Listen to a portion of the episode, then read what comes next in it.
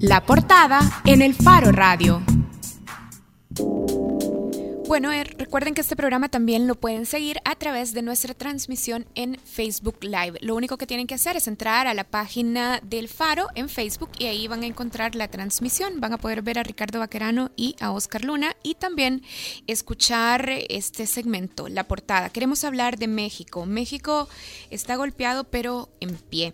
Y es que dos días después del devastador terremoto en la zona central del país, las tareas de rescate continúan. La cifra hasta esta mañana se acercaba a 250. Esa era la cifra oficial de muertos por el sismo.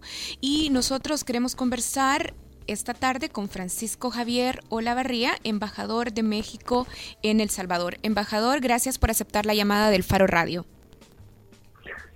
Con mucho gusto. Eh, gracias a, a, ustedes por conectarme con todos los radioescuchas del Faro Radio este, México vive en estos momentos un, pues un, unas páginas dolorosas, ¿verdad?, de la historia, pero estamos, como bien dijo usted, en pie. Embajador, hablemos del último balance sobre las consecuencias del terremoto. ¿Cuáles son las cifras actualizadas sobre personas y daños en infraestructura? Personas que han fallecido y daños en infraestructura.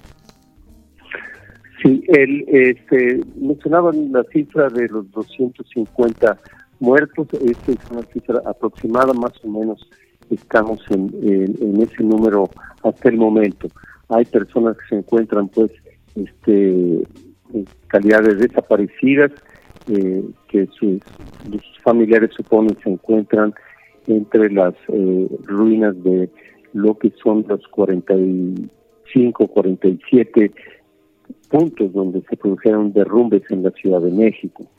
Hay que tomar en cuenta que el terremoto también afectó otros estados del, país, el estado de Morelos y el estado de Puebla fundamentalmente. Hay que tomar en cuenta además de que el, eh, día 7 de septiembre se había producido otro terremoto que lo sentimos acá también en, en San Salvador y había afectado pues este, principalmente los estados de Chiapas y Oaxaca, ¿verdad? Entonces, eh, este es el panorama más o menos general de, de, las tareas de reconstrucción que se imponen, pero en este momento, pues, eh, lo que, el número más alto de, de fallecimientos se ha producido en la Ciudad de México. Embajador, ¿usted tiene el número de personas que se reportan como desaparecidas? El, el, número de personas desaparecidas este, es, ah, según el último reporte que teníamos, alrededor de otros 120. Pero este es un número que, que, fluctúa rápido porque pues hay personas que aparecen en hospitales o que se encontraban con amigos, en fin. Este no es, es un número fijo, es un número que se mueve constantemente. Embajador, les saluda Ricardo Baquerano. El colegio Revesamen eh, se ha convertido como en un icono de las tareas de rescate. ¿Y maneja usted eh, las cifras actualizadas de las personas que caen en esta categoría de sobrevivientes y con expectativa de ser rescatadas porque han sido localizadas bajo escombros? Bueno, este, hay una eh, una serie de informaciones eh, que, eh, que se han trascendido en el sentido de que eh, en las ruinas de esa de lo que fue el colegio Enrique Rexamen se encuentran este, cuatro personas eh, muchas digamos que se tienen indicios de vida a través de pruebas que se han hecho con equipo eh, de termo termolocalizadores, es decir, el equipo que permite ver eh, tras eh, los um, escombros si hay calor humano, señales de vida. Se, se, habla de cuatro personas ahí y también se habla de algunas personas que estarían este, pues que habrían fallecido. Entonces, eh, e, esa, eh, esa cifra, bueno, pues es una de las causas de mayor alarma porque ha sido muy claro la política que se va a seguir en el sentido de que mientras exista la esperanza de que alguien se encuentre allí, bueno, pues van a continuar las, las labores de, rescate. Sobre los daños en infraestructura, hay quienes se preguntan si México aprendió las lecciones de vida del terremoto de 1985. Yo se lo pregunto porque eh, he notado que mucha gente se pregunta si efectivamente el Estado, los gobiernos eh, fueron suficientemente rigurosos para hacer cumplir las normas de construcción sismo resistente. Sí, Mire, yo creo que el, um, hay que tomar en cuenta en el, eh, de que estamos hablando de una ciudad pues que ha crecido muchísimo, donde se ha tenido un auge constructivo muy importante en los últimos años. Al mismo tiempo debe tomarse en cuenta que se trató de, de un sismo de alta intensidad, ¿verdad? De 7.1 en la escala de de Richter y que tiene eh, como una característica de sido muy cerca el epicentro de, la Ciudad de México. Entonces, en, términos de infraestructura, lo que, digamos, este, se refería a obras viales, este, obras, por ejemplo, de, como el sistema de transporte colectivo, el metro de la Ciudad de México y otros, se han registrado daños, pero no han sido este, digamos, se hayan paralizado la ciudad. Se han registrado los mayores daños, han sido en edificios de vivienda.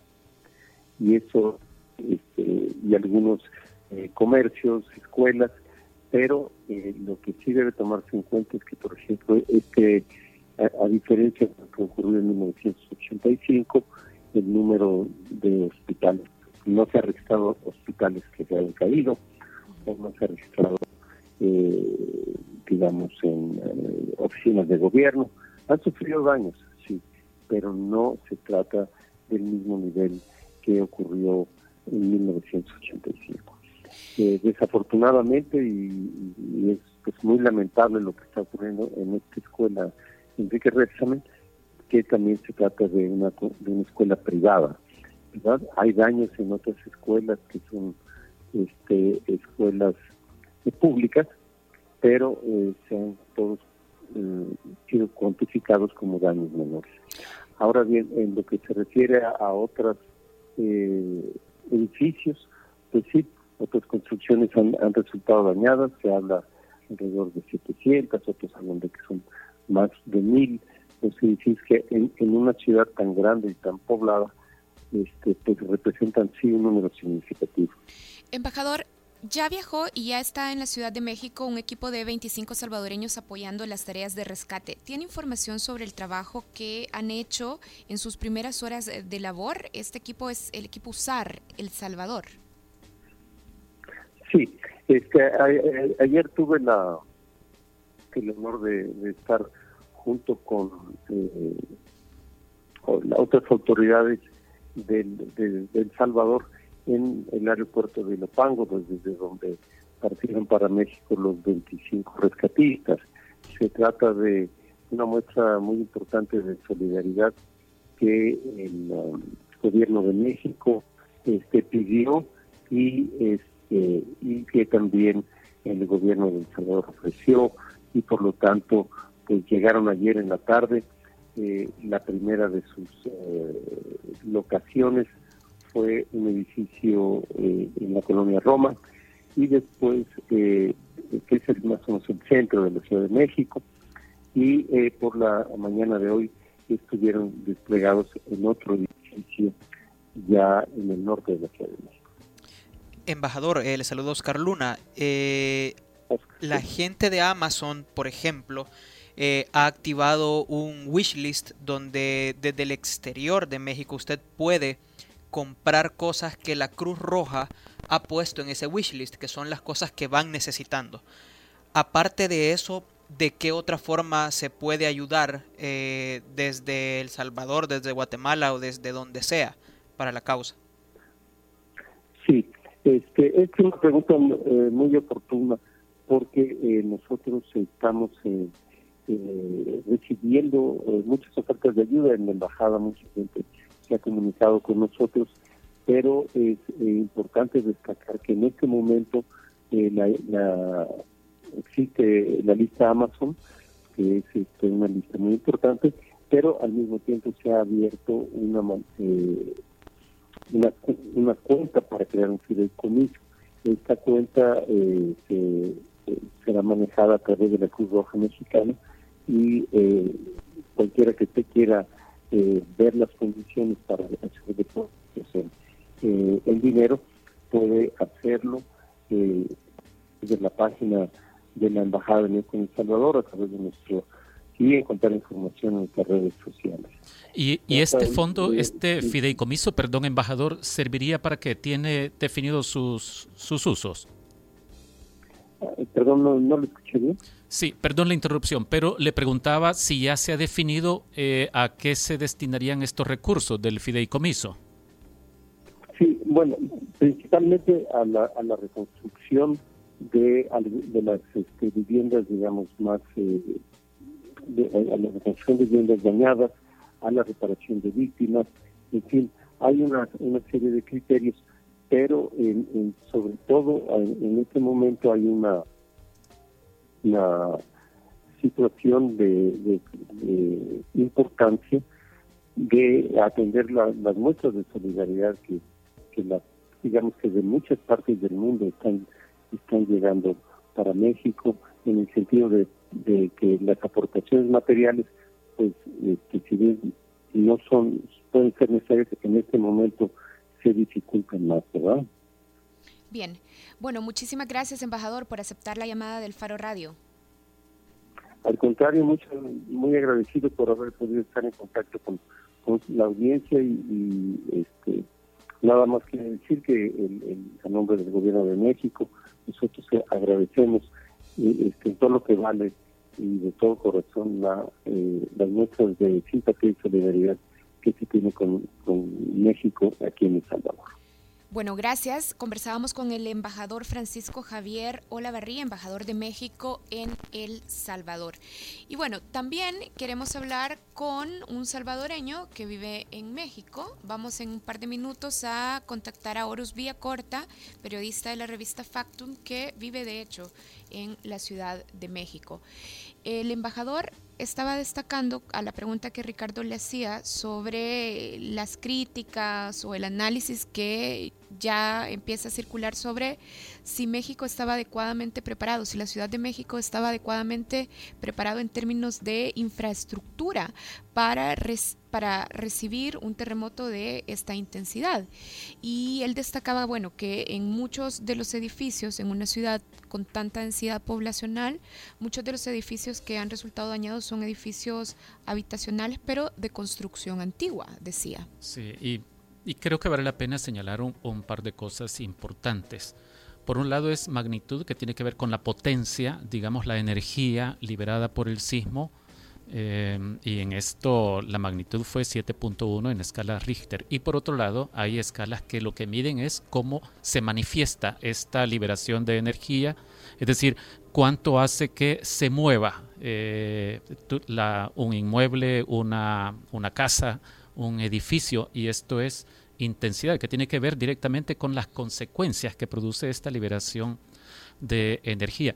Eh, antes de iniciar el programa comentábamos con Karen que yo le decía que algunos de los vídeos que están disponibles sobre cómo eh, se vivió este terremoto en algunos edificios, a mí me muestran unas aceleraciones horizontales impresionantes en las que lámparas colgantes chocan con el cielo como en un péndulo violentamente sacudido.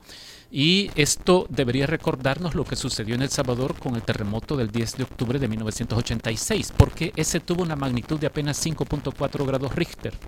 Pero las aceleraciones horizontales que provocó fueron causantes de los principales derrumbes. Eh, hubo aceleraciones comparables con la aceleración que provoca la gravedad, con la fuerza con, que te atrae a vos la gravedad hacia el centro de la Tierra, en algunos lugares como por ejemplo la zona de la Universidad del Salvador o en la zona de San Jacinto, ahí por donde estaba antes la casa presidencial. Entonces, estos son factores que tienen que tomarse en cuenta.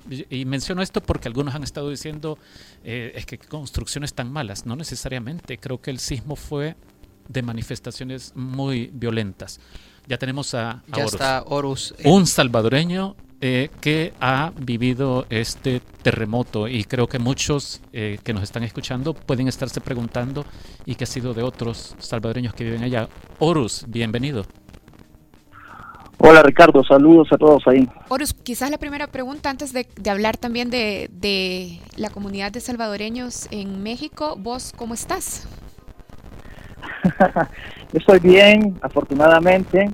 También la comunidad salvadoreña se encuentra bien. Hace unos minutos el consulado dio un comunicado donde están todos los teléfonos de contacto, de información para los residentes acá en México para que estén comunicados y hasta el momento no tienen eh, datos de personas de salvadoreños residentes acá en la ciudad que hayan eh, salido afectados por este terremoto. Horus, las últimas cifras del Ministerio de Relaciones Exteriores, las disponibles sobre salvadoreños que viven en México, hablan de un poco más de 11.000 salvadoreños. Eh, todo mundo sabe que eso no tiene que ver con la realidad. Eh, sabemos que en lugares como el sur de México, Tapachula, por ejemplo, hay miles de salvadoreños que viven eh, no oficialmente, que no son residentes oficiales. Y en términos de deportación, también creo que encontramos un referente importante. Si México deporta aproximadamente un cuarto de millón de centroamericanos cada año, eh, se calcula que unos 65 mil, 70 mil podrían ser salvadoreños. Y esto te habla de la gran cantidad de personas que están ahí en el norte del país. Sabemos que también hay miles de salvadoreños residiendo.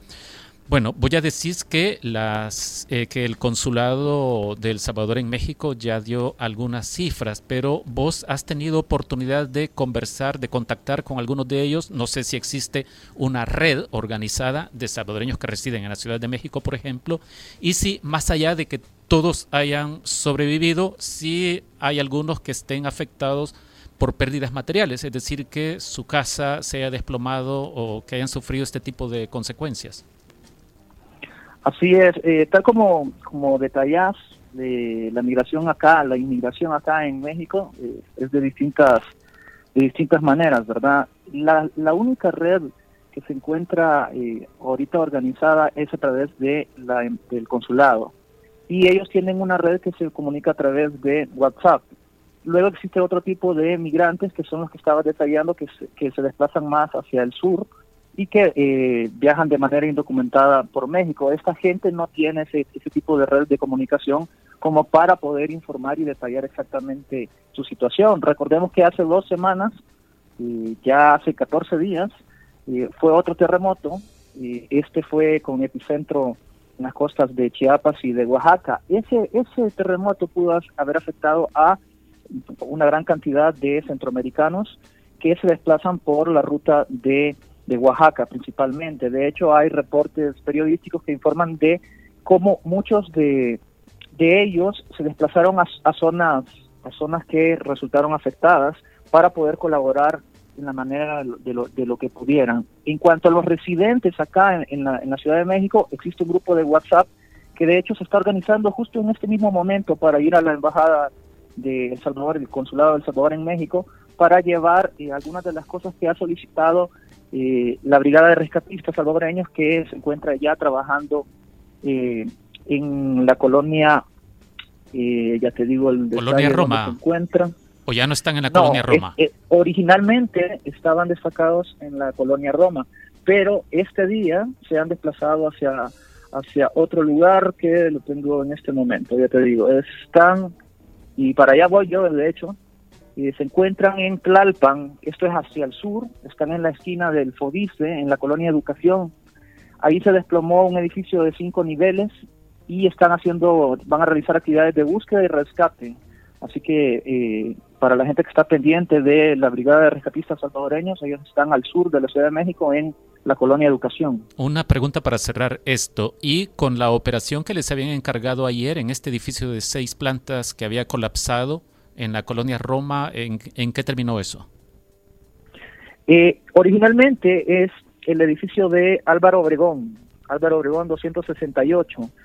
Curiosamente, hay, hay zonas de, de, la ciudad que están recibiendo mucha atención y hay otras que están un poco más desprotegidas. El edificio de Álvaro Obregón es uno de los que ha recibido más atención y en un momento eh, ellos fueron comisionados para atender este edificio, pero al llegar allá se vio que una brigada de, eh, de Jalisco ya estaba trabajando, entonces decidí, eh, hubo un cambio de planes que los envió hasta esta otra zona que te, que te acabo de decir. Bien. Bueno, muchas gracias, Horus, por atender nuestra llamada y bueno, mucha suerte.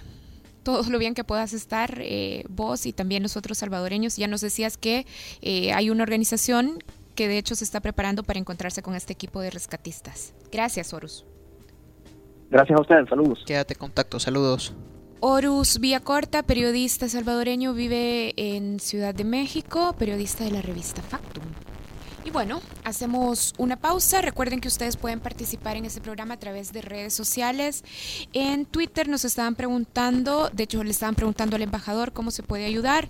Ya el embajador nos decía que toda la información sobre cómo se puede colaborar, cómo un ciudadano puede colaborar, toda esa información va a estar colocada o la pueden ir buscando, la pueden ir actualizando en las páginas de redes sociales de la Embajada de México en San Salvador.